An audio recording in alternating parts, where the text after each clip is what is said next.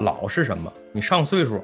五十算老还是六十算老？不感兴趣，要不要告诉我？跳跳广场舞，免费的，或者是九块九。有的时候就是接盆水去冲厕所。他也会说，洗衣机的话费水能省更多的话，其实挣的就更多。中涛觉得节省是美德，互相的折磨。一个半小时通勤去市里，然后办一个大概二十分钟的，那你可以把时间节省出来去做更有创造性的事。把我们的时间当成一个无穷无尽的资源。其实我们会把精力的话，已经通过这种东西代理出去了。就是老人的话更。更加走入了一种防守状态，可能性更少了，他就要追求确定性。僵化是一个没有生命力的状态。这种衰老的话，是从心智开始的，再走向了身体。他们是没有自己，我们已经活在这个世界上，为什么不把这世界用好？了呢？我想起了鬼谷子的段话：是死是少年的一个状态。你强迫他去做这个事儿的，都是理性人，应该就去做理性选择。我觉得你放弃吧。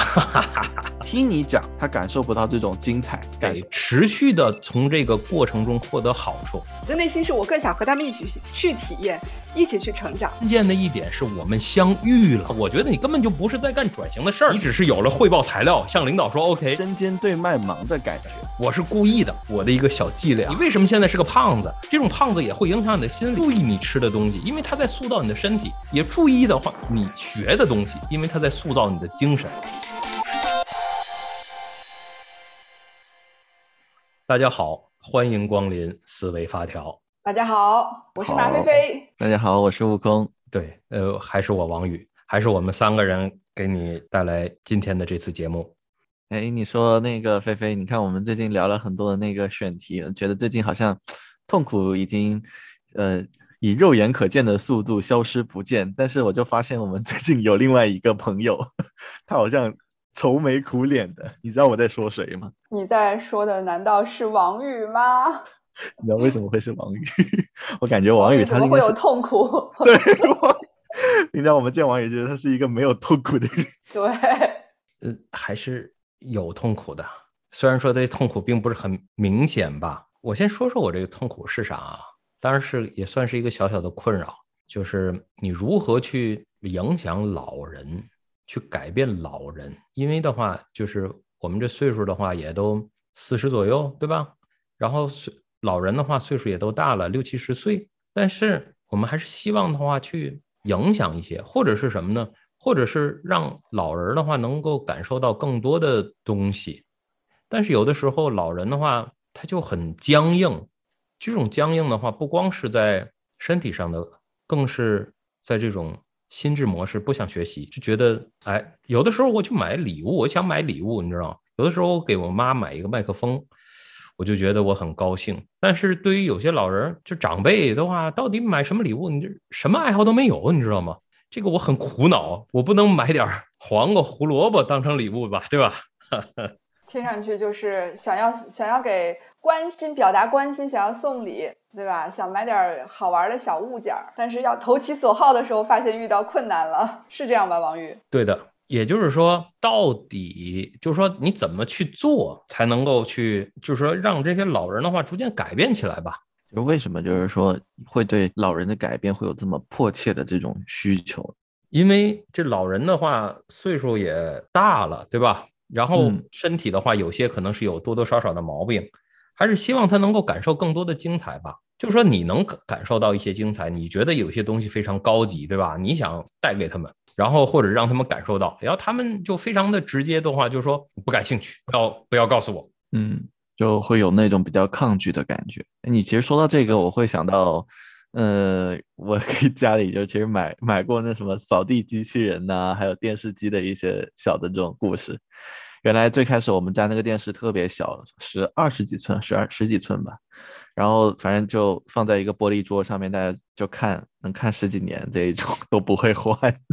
后来我回家住了之后，就家里人就有点，我自己是想要看。看剧啊，就是看投屏啊，这些功能我自己在租的时候我都会用，然后家里就没有这个需要，我也没经历过他们同意，我就直接买回家了。然后他们就很，就就很抗拒，很排斥。但是过了一段时间，就是说他们发现这个新玩意儿的好了之后，就发现可以刷剧之后就无可自拔，还反过来问我要一些视频的账号。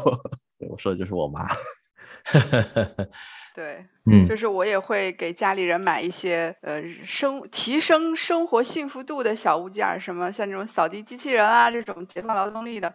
不过我觉得呢，我的感受还真的有点不太一样。我是觉得这种东西他们也会挺喜欢，但是这个东西呢，其实像扫地机器人每每天定时它就会出来转一圈，时间长了呢，大家就会无视它。我还是对我来说，我也很希望说知道家里特别是长辈们他们喜欢就是什么东西，然后兴趣爱好在哪里，我可以投其所好，让他可以在他的兴趣爱好上，然后和这个物件相结合。不知道是不是代沟还是什么，觉得有的时候不太知道他们的热情在哪里。对的，就是长辈们的话，有一种感觉的是什么呢？就是说他们是没有自己的。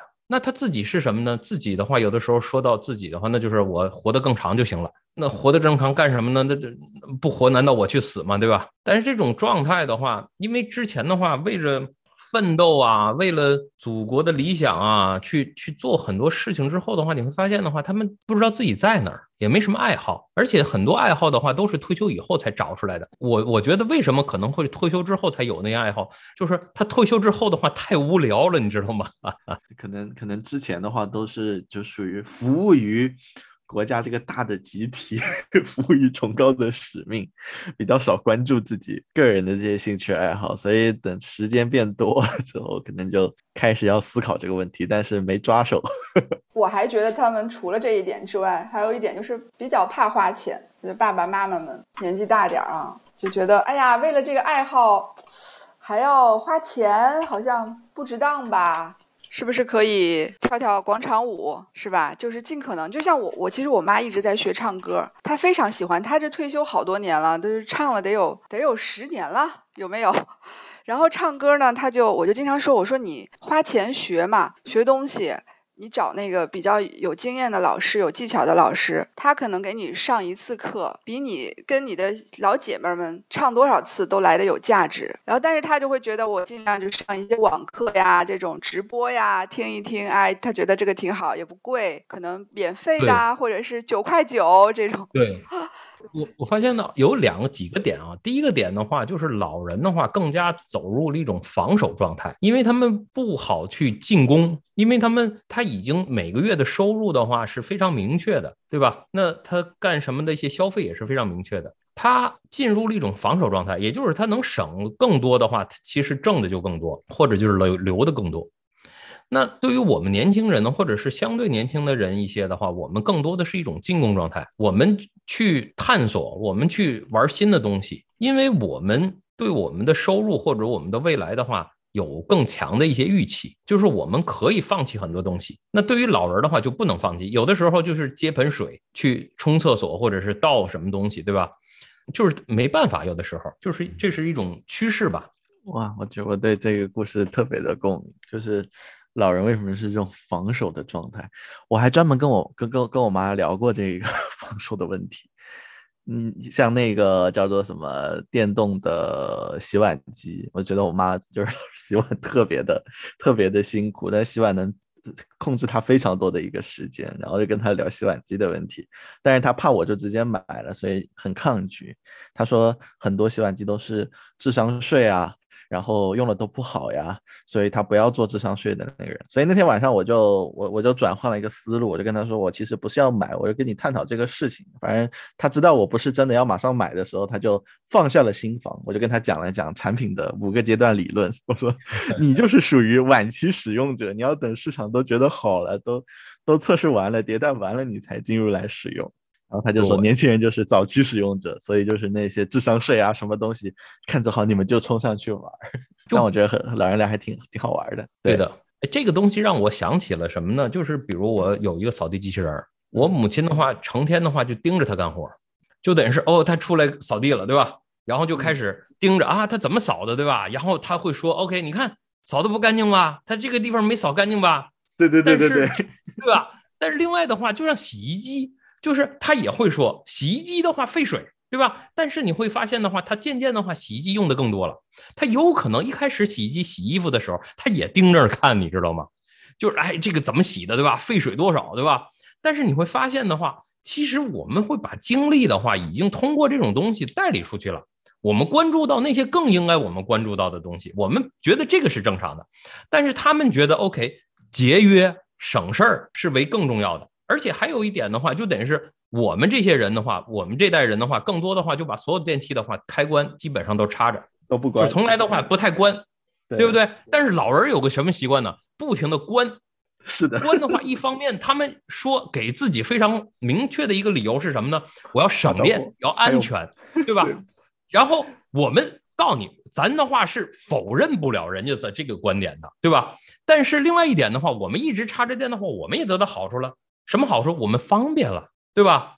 那这种方便和安全之间的话，你会发现，越后面一代人的话，其实就越用方便去替换安全。但是反而这套系统的话，因为它系统也在进化嘛，它也会设计的越来越安全。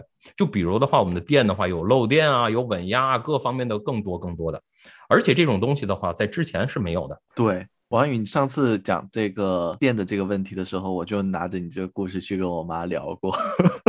我跟她说，老式的插排它的这个防电是什么样子的，新的这个插排它防漏电是怎么样子的。然后还真的是起效果了。之前她把我们家电马桶啊，然后那个什么热水器啊，什么东西，她都是每天都要关，然后每次用的时候都要重新去打开。我们就在这个地方互相的折磨，直到我和他 科普了这个东西之后，他慢慢的有些东西他。可能关烦了，他也就不管了。对他们生活在一个呃，就是资源更加匮乏的时代，所以在他他的心智模式中，我们这些家里的老人的心智模式中，他会觉得节省是美德，然后也是甚至是些必须要做的事情。就面向未来的来看的话，我们这一代相对来讲资源是相当充沛的，可能怎么去呃让资源更好的服务于我们的创造性啊？就我生活中的很多很多琐碎的事情，就交给一些自动化或者半自动化的规律有规律的一些机器人去帮你执行。那你可以把时间节省出来去做更有创造性的事情啊！这个这个，我其实我跟我妈也有一些有趣的沟通。呃，比如说她有的时候要去市里面办事儿啊，从郊区去市里面通勤是比较麻烦的。然后她年纪又比较大了，我说你要不然你就呃你就打个车去，现在叫。叫这种呃叫网约车也非常方便啊，然后又是比较安全的，然后是门到门的这种做法嘛。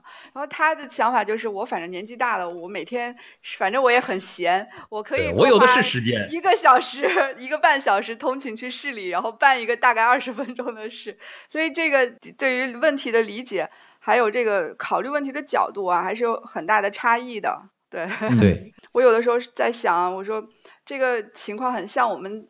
我们的隐一种隐喻，就是在我们现在大家都在做企业的转型和变革啊，这个企业它其实也会有这样的一个境况啊，到底是说走向一个更节省的，或者是效能更高的一个方向，追求这种比较卷的做法呢，还是说去做一些有创造力的，把一些东西适当的可以做一些浪费啊？当然，我觉得这个可以再探讨一下。我只是突然觉得这两个事情还蛮相似的，是很相似啊。但是你会发现，为什么会卷？为什么会思考这种高效能？是因为你的现金流的话受到了影响。如果你每个月、每天的话几十亿、几百万的钱进来，谁会思考去节约？谁都都会去思考怎么去挣更多的钱，对不对？只有在企业的话，开始这种核心的业务的话受到了挑战，或者是有几个非常明确的竞争对手已经从这个市场上出来了，那好。那好，大家就开始玩这些东西了呗，哈哈。就比如，这也就是说，就像老人一样嘛。老人的话，他没有一个非常进攻的，或者是更就是可能性更少了，他就要追求确定性，把这种确定性的话规划的更更明确一些嘛。是的，是的，对。所以我觉得，可能我们现在啊，在这个软件行业里面，有一些传统企业，它面临转型中，它最大的问题还是希望创造新的机会。有一些识别到一些新的结合点，可能以以往的模式，呃，去追求效能提升，它基本上是一个节约的模式。呃，当然，就像我们说去及时的关闭电器 电源一样，这个节约它只是降低这个投入，它很难产生有有杠杆效应的增长。但如果要做成增长的话，可能就要你要加大投入的，甚至你要考虑到有些事情。呃，可能是没有短期内是没有办法去度量的。那这个也就是说，呃，我们要从一个老人的心态往外走，对吧？我们回到一个至死是少年的一个状态，这也是我们前面有一期节目的一个一个标题啊。至死是少年，是不是更多的意味着一种愿意呃尝试各种可能性，让愿意有一些通过兴趣去培养一些可能的增长点，甚至是说我们每一天都是很不一样的，而不是每一天都是一样的。然后也不要把我们的时间当成一个无穷无尽的资源。这个可能是一个方向。对我，我之前思考过，到底什么是老？老是什么？你上岁数，五十算老还是六十算老？对吧？那我觉得这个，而且现在的话都鼓励六十岁以上的接着干活，是吧？那退不了休了。对你退不了休了。对，但那是老吗？就是国家整个社会，其实社会对于老的定义的话，它随随着社会的需要在发生变化。这是第一点。那第二点，在我的定义里来讲的话，有一次的话，我非常就是震惊，看见一个年轻人的话，在非常折腾一些非常的，我认为是稀非常正常，就没什么可玩的。就比如是一个猫眼儿，对吧？年轻人的话也都拿手捅一捅，动一动，对吧？但是你会发现，我们认为这些东西的话，已经是非常平常的东西，我们不会去发生好奇心去学习这个东西。那年轻人就会学习。那所以我认为什么是老，就是你不愿意去学习了。当然了，这个学习的话，有背后有学习的意愿和学习的渴望。到底你的学习的意愿和渴望是什么？当然，这种渴望越来越少的时候的话，其实你就走向了衰老。这种衰老的话，是从心智开始的，再走向了身体。因为你的心智完了之后，你驱动身体嘛，对吧？你时间长了的话，你就身体就僵硬了，或者是身体就有些东西的话，它的。呃，更新迭代的速度就慢了，对吧？它就渐渐的老化了。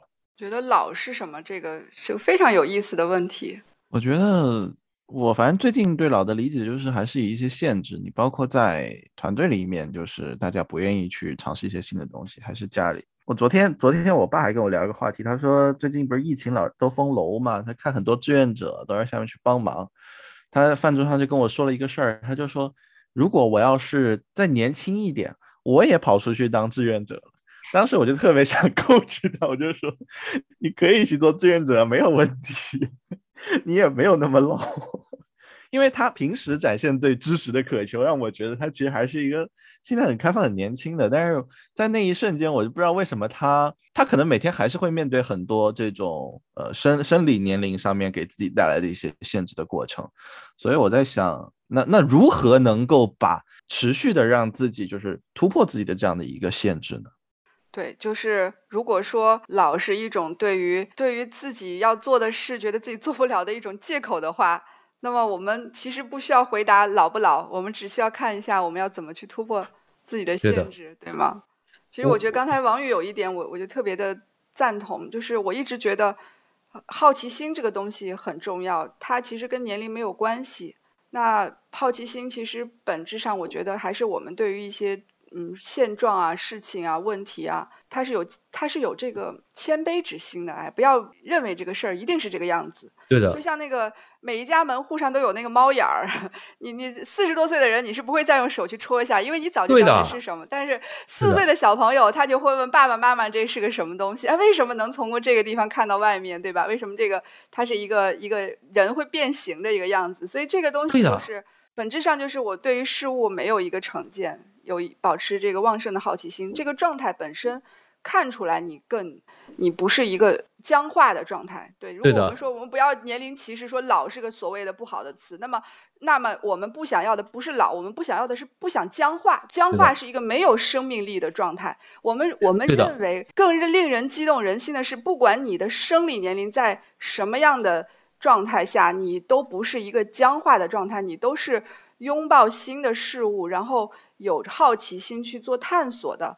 而这个探索，为什么我们觉得探索这么重要？我也想问问两位，你们王宇，你觉得探索重要吗？为什么你想要家里的这个长辈们有有有更多的兴趣爱好，要要有所探索？他通过，其实就是之前的有一句话的话，就是我们不能够直接的感受到自己，我们必须得是通过一个东西反射回来、折射回来，才能够感受到自己。那通过这些不同的东西的话，其实它可以折射到给我们展现不同的自己的一些角度和方面。就比如打鼓的我，就比如我喜欢敲非洲鼓，打鼓的我的状态的话，就和我自做咨询顾问的状态不一样，对吧？或者是做咨询顾问的话，和我们录思维发条的状态就不一样。那各个不同的这种爱好，我的这种愿意做的事儿，其实就能够让我对我自己、对这个世界有更多的认识。也就是我对我自己有更深深认识之后，我对这个世界有更更多的认识。这也就是说，我们已经活在这个世界上，为什么不把这世界用好了呢？对吧？那这就是我的一个为什么想做这件事儿的一个初心，你知道吗？嗯。其实听刚才王宇老师聊就是初心的这个问题，我也在想，就是说为什么我们会想要去呃改变家里的老人，也是亲密关系的一种。我写也想到一个故事，就是前前前前两周吧，好像那个个税他要他要做那个提提报，所以有一栏叫做赡养老人。我我反正我今年的话，就是我爹是可以就是去提那个赡养的那个事情，然后我就那个事情让我就想到就是说那。老人们老了之后，就是说，呃，我们作为年轻的人，年轻一辈的人，就是我们可以去做一些什么，就是说去改善他们的这样一些生活，希望他们能够生活品质能够去变高，给他们，呃，就自己在外面工作忙的时候，那在家里能给他们留一些什么东西。所以我是通过这个事情去找到我做这件事情的一个动机的。不知道两位你们的动机是什么样子的？我我说说吧。就是我觉得刚才悟空讲的好几点，我都特别有感触。对于我来说，就是可能我到了一定的年龄之后，我对这个生活有了更嗯更多的体验，我会很希望跟自己的父母一块儿去体验这些东西。但这个时候很遗憾的是，父母很多时候年纪已经比较大了，他没有办法跟你去体验，他开始进入到一种比较僵化的状态。我我不知道这是不是你们想要去唤醒。唤醒自己的长辈们的一个一个内心啊！我的内心是我更想和他们一起去体验，一起去成长。我觉得这个是我特别强烈的一个动机。当然，另外一方面，哎，这就说到这个就有点感动啊。但是另外一方面，我们也在讲说，就像我们前面讲说，这是一个隐喻啊，就是我们在做转型的时候，面对企业，面对一个僵化的企业，你对它是有有情感的。你是不是也希望企业变得更好？你希望组织变得更好？对，组织曾经。我们有一些创业的小团队啊，我们可能人也不多，大家曾经是非常有梦想，想要走到一起去的。但是怎么就变入变得僵化了呢？对的，我们每一个人看上去都对生活充满热情啊，或者是曾经有热情的。我觉得这个是我的一个呃，觉得又是又又又情感共鸣，然后又是跟我们的这个工作相关的一个出发点吧。嗯，我先退后一步说，我们遇到了我们的父母，我们遇到了我们的企业，其实。这也有一一个比喻，或者是一个隐喻。这个隐喻是什么呢？这个隐喻是我之前的话在青海湖骑行，骑有些自行车的话，跟我们就是我骑得快，他骑得慢，错过了；有的他骑得快，我骑得慢，呃，错过了。突然在路上遇到，有的时候的话，对面有些摩托开过来了，或者是超过我了；有些大车、大卡车超过我了，或者是对面来的卡车。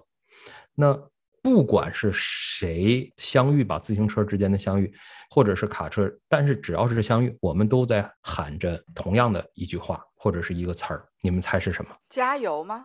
对，一路顺风。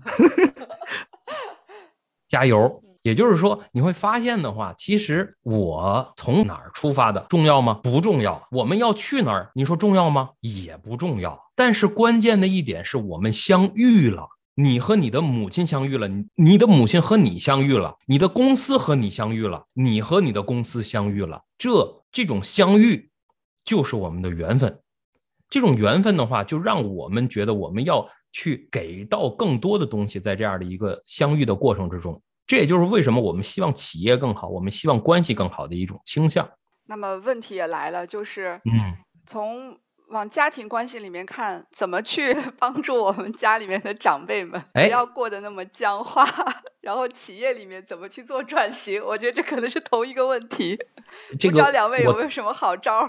我想起了鬼谷子的一段话，就是说他任何的一个东西的话都有缝隙，都有裂隙。这种缝隙的话有大有小，我们要利用这些。缝隙去做事情，就比如说咱们的母亲、父亲、长辈们，长辈们的话，你说他有没有改变的缝隙？我觉得可能有，就如果什么爱好都没有的话，那是不是有吃饭、溜的、上厕所的一些需要？就比如他希望吃的这个碗更漂亮，还是盛的更大，对吧？那这些地方他哪怕什么东西都不弄，那也是有这些缝隙。我们就要通过这些缝隙，逐渐的影响这个人，影响这个复杂体。哎，其实像王老师讲到这个缝隙的话，我在想，是不是有一些故事也是有缝隙的？就前面刚才菲菲讲，就是老人家出行，我说我们家出行也是，就是老是走特别累，结果我爸他就去搞了一个那个小电驴，一开始就是不安全呐，要充电呐，麻烦的，嗯，然后但是当当当我妈她去体验到就是买菜这个短距离一两公里的出行，然后有小电驴的加持那个快乐之后，她出去带家里的这个猫啊狗啊去去宠物医院呢，还是去医院呢，还是去菜市场啊，还是去见见朋友啊，她都能用这个出行之后。他就开始跟我抢小电驴开了。本来平常我我上班我我去地铁我也是骑小电驴，他开始跟我抢小电驴开。但是在此之前的话，他是非常的抗拒一切这种东西的。所以我在想，这个东西是不是就是老师讲的这种缝隙的东西？就是他可能自己听你讲，他感受不到这种精彩，感受不到这种转型的这种动力。但是你在他面前去呈现，活出了这样的状态，或者说是你刻意的有一些方法的让他看得到这个事情，就是能够带来是安全的。等他累积到一定的安全程度之后，哎，他一下子就就顺流过去了，而且不是你强迫他去做这个事儿的，而是他自己看到了，想到这么个事儿。悟空说的让我特别的有感觉啊，就是因为我们在企业里面都在从从事一些转型相关的工作。原来的想法很简单，就是我要跟大家讲明白转型它到底是个什么逻辑，然后你会在理论上 带来什么样的好处，大家应该听明白了之后都是理性人，应该就去做理性选择，这个事儿不就自然而然就成了吗？但事实上，真正起作用的不是这个小电驴，这个车它是怎么一个有效率的又节省成本的一个快速通勤的工具，而是你骑上小电驴的感觉，对吗？是不是我们讨论的？其实缝隙。可能更多的是比较有杠杆效应的一个点，而且它可能是需要你深刻体验的啊。这个东西是不是一种缝隙的一种形式啊？我我我在想，如果能变成一个裂口，它怎么能够变成一个大裂口呢？是因为它得持续的从这个过程中获得好处，而且他认为这个过程中他得到了好处，并且坚持了一段时间。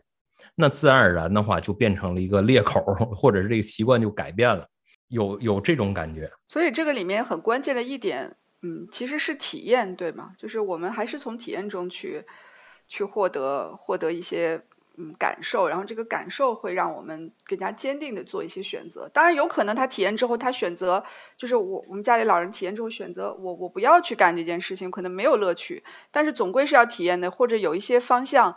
他会感受到乐趣，会不要就是离开这种僵化的状态，但这个事情是没有人能保证的呀。就是我们想要的这种注入式的从僵化走出来的这个目标，这个哦，哎，我再给你们俩讲个故事。前几天我从上海飞到天津，直接的话，社区给我打电话说不好意思啊，这个一开始是没有控制太厉害，后后来的话就把我封控在家里了。那我就选择了跟。父母的这个就待在一起，然后我的手机的话，就手机的那个健康码的话，就变成红码了。封了几天，我特高兴，你知道吗？因因为的话，对于老人来讲的话，这个东西对他们来讲就是一个改变。我是故意的，也就是说，我可以说我在别的地方，对吧？我就不封控那个父母了，对吧？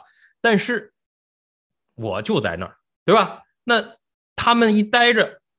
你会发现的话，一开始的话，他们也是很抗拒，因为他们的一些固定的坐坐期发生了改变，对吧？这就是自然而然的发生了改变，他被逼的没办法了，对吧？你要么就自己觉得我应该怎么改，要么就被环境逼着走，对不对？我觉得我们作为孩子或者作为这个 后一代，对吧？我们就要给长辈。产生更多的这样环境的变化，因为现在这个环境本身就是很多变化，你不可能像以前那样的话，完完全全按部就班的走了。这是我的一个突然想到一个我的一个小伎俩。其实你说到那个环境上变化，我也觉得有很多的这种体验，例如说早期的时候，这个疫疫情一来就说封就封，然后家里这个父母的话就会呃在家里无所事事，不知道做什么事情好。对吧？他可能原来想出去的事情他都办不了了，但是时间长了之后，你会发现，那人是憋不住的嘛，他无聊，他得想一些办法。所以像像我妈，她被封控的这个期间，她就 每天晚上开始学英语啊之类的东西。我开始学英语了。对，然后我爹他就他就锻炼嘛，因为他不能出去锻炼，他就被封控到楼里面，他就网上订了那个沙袋，他就绑在自己腿上，他怕自己老了之后那个腿脚不好使，他每天从一楼爬到三十楼，再从三十楼爬到一楼，然后顺便遛狗。他说他练了一段时间，他的腿脚就好了。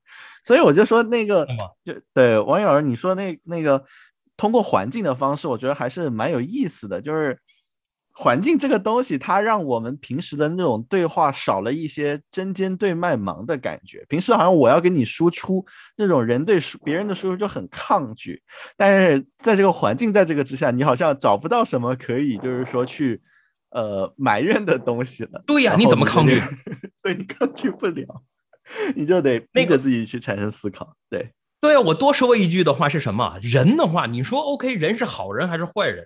人是对的还是错的？根本就没有的，人就是一个适应环境的一个东西而已。你之前你认为那点个性，就是因为你长得小的时候的话，你遇到那些事儿，去给你塑造的有可能。对不对？你为什么现在是个胖子？这种胖子也会影响你的心理，是因为你之前吃的多，对不对？你不运动，但这个东西会反向作用你的一些表达或者心理，它都是一个积累的作用而已。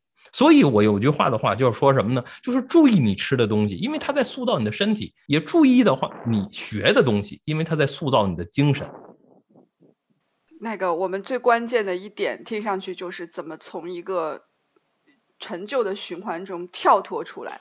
而这个力量，前面也讲了，可能有一些体验上的美好的新的全新的体验，改变了我们的认知，也可能是一些环境上环境限制了你身体上的行动，导致你要有这种呃思想上的突破，对吧？比如说像像悟空刚才讲他他母亲的这个故事，对吧？你不能在外面到处走了，那么你要想办法怎么解决这个生活太枯燥的问题，这就是适应环境的过程。好像这两点在我们的企业的转型中也是可以用的哦。我想了想，应该是可以用的。对我，我我想到你说企业转型，我想到一个事儿，就是我们在最开始去给企业做像止血阶段啊，我们去 让让他们的发布有节奏起来。我一直在思考这个问题。那大家到底是从原来的这种呃协作模式里面，他不舒服，那到他舒服的这个状态，他的这个心理上面的体验到底是什什么样子的？OK，什么心理上的体验？你再说一下你的问题。对，就是你去，你可能和管理者去聊的时候，他可能有这种觉知，他知道就是说，哎，这个节奏好了，哎，这个信息同步了，这个发布是稳定的，是有预期的。但是我有跟他们去访谈嘛，我跟就是 程序员去访谈，他们其实对这个感觉不大，他们只是觉得好像是舒服了，但说不出舒服在哪。那我就是在想，那我们预我们想要去给他们去塑造这种体验，我们怎么能让他们能体验到，还能够表达出来，最后能够就是显性化出来？我觉得显性化出来是强化它这个东西，否则的话，他不往这个方向去理解。我我觉得你放弃吧，就是说，大部分人就是说。很多人的话，你说他他感受到了这个东西的话，他有多大影响？他可能对他有没多大影响？你说他有多大动力？也没多大动力。就是你投入的那些精力去影响的，还是那些真正的就是就是舵手，或者是方向，就是控制能够有话语权、能够控制方向的这种人。而且大部分人的话，他不在意这些信息，你知道吗？他的优更优更好。对吧？学习到更好，或者是就像老人，有些老人的话就选择躺平了。这种躺平的话，就是我什么都不想学，你别跟我说别的。我认为我健什么叫健康，你也别告诉我什么叫健康，好不好？那这种人的话，我觉得你要是他的孩子的话，你得努力努力。你你要是在单位的话，你就算了吧，对吧？就另外一方面，如果说非要不放弃的话，我我还有一个想法。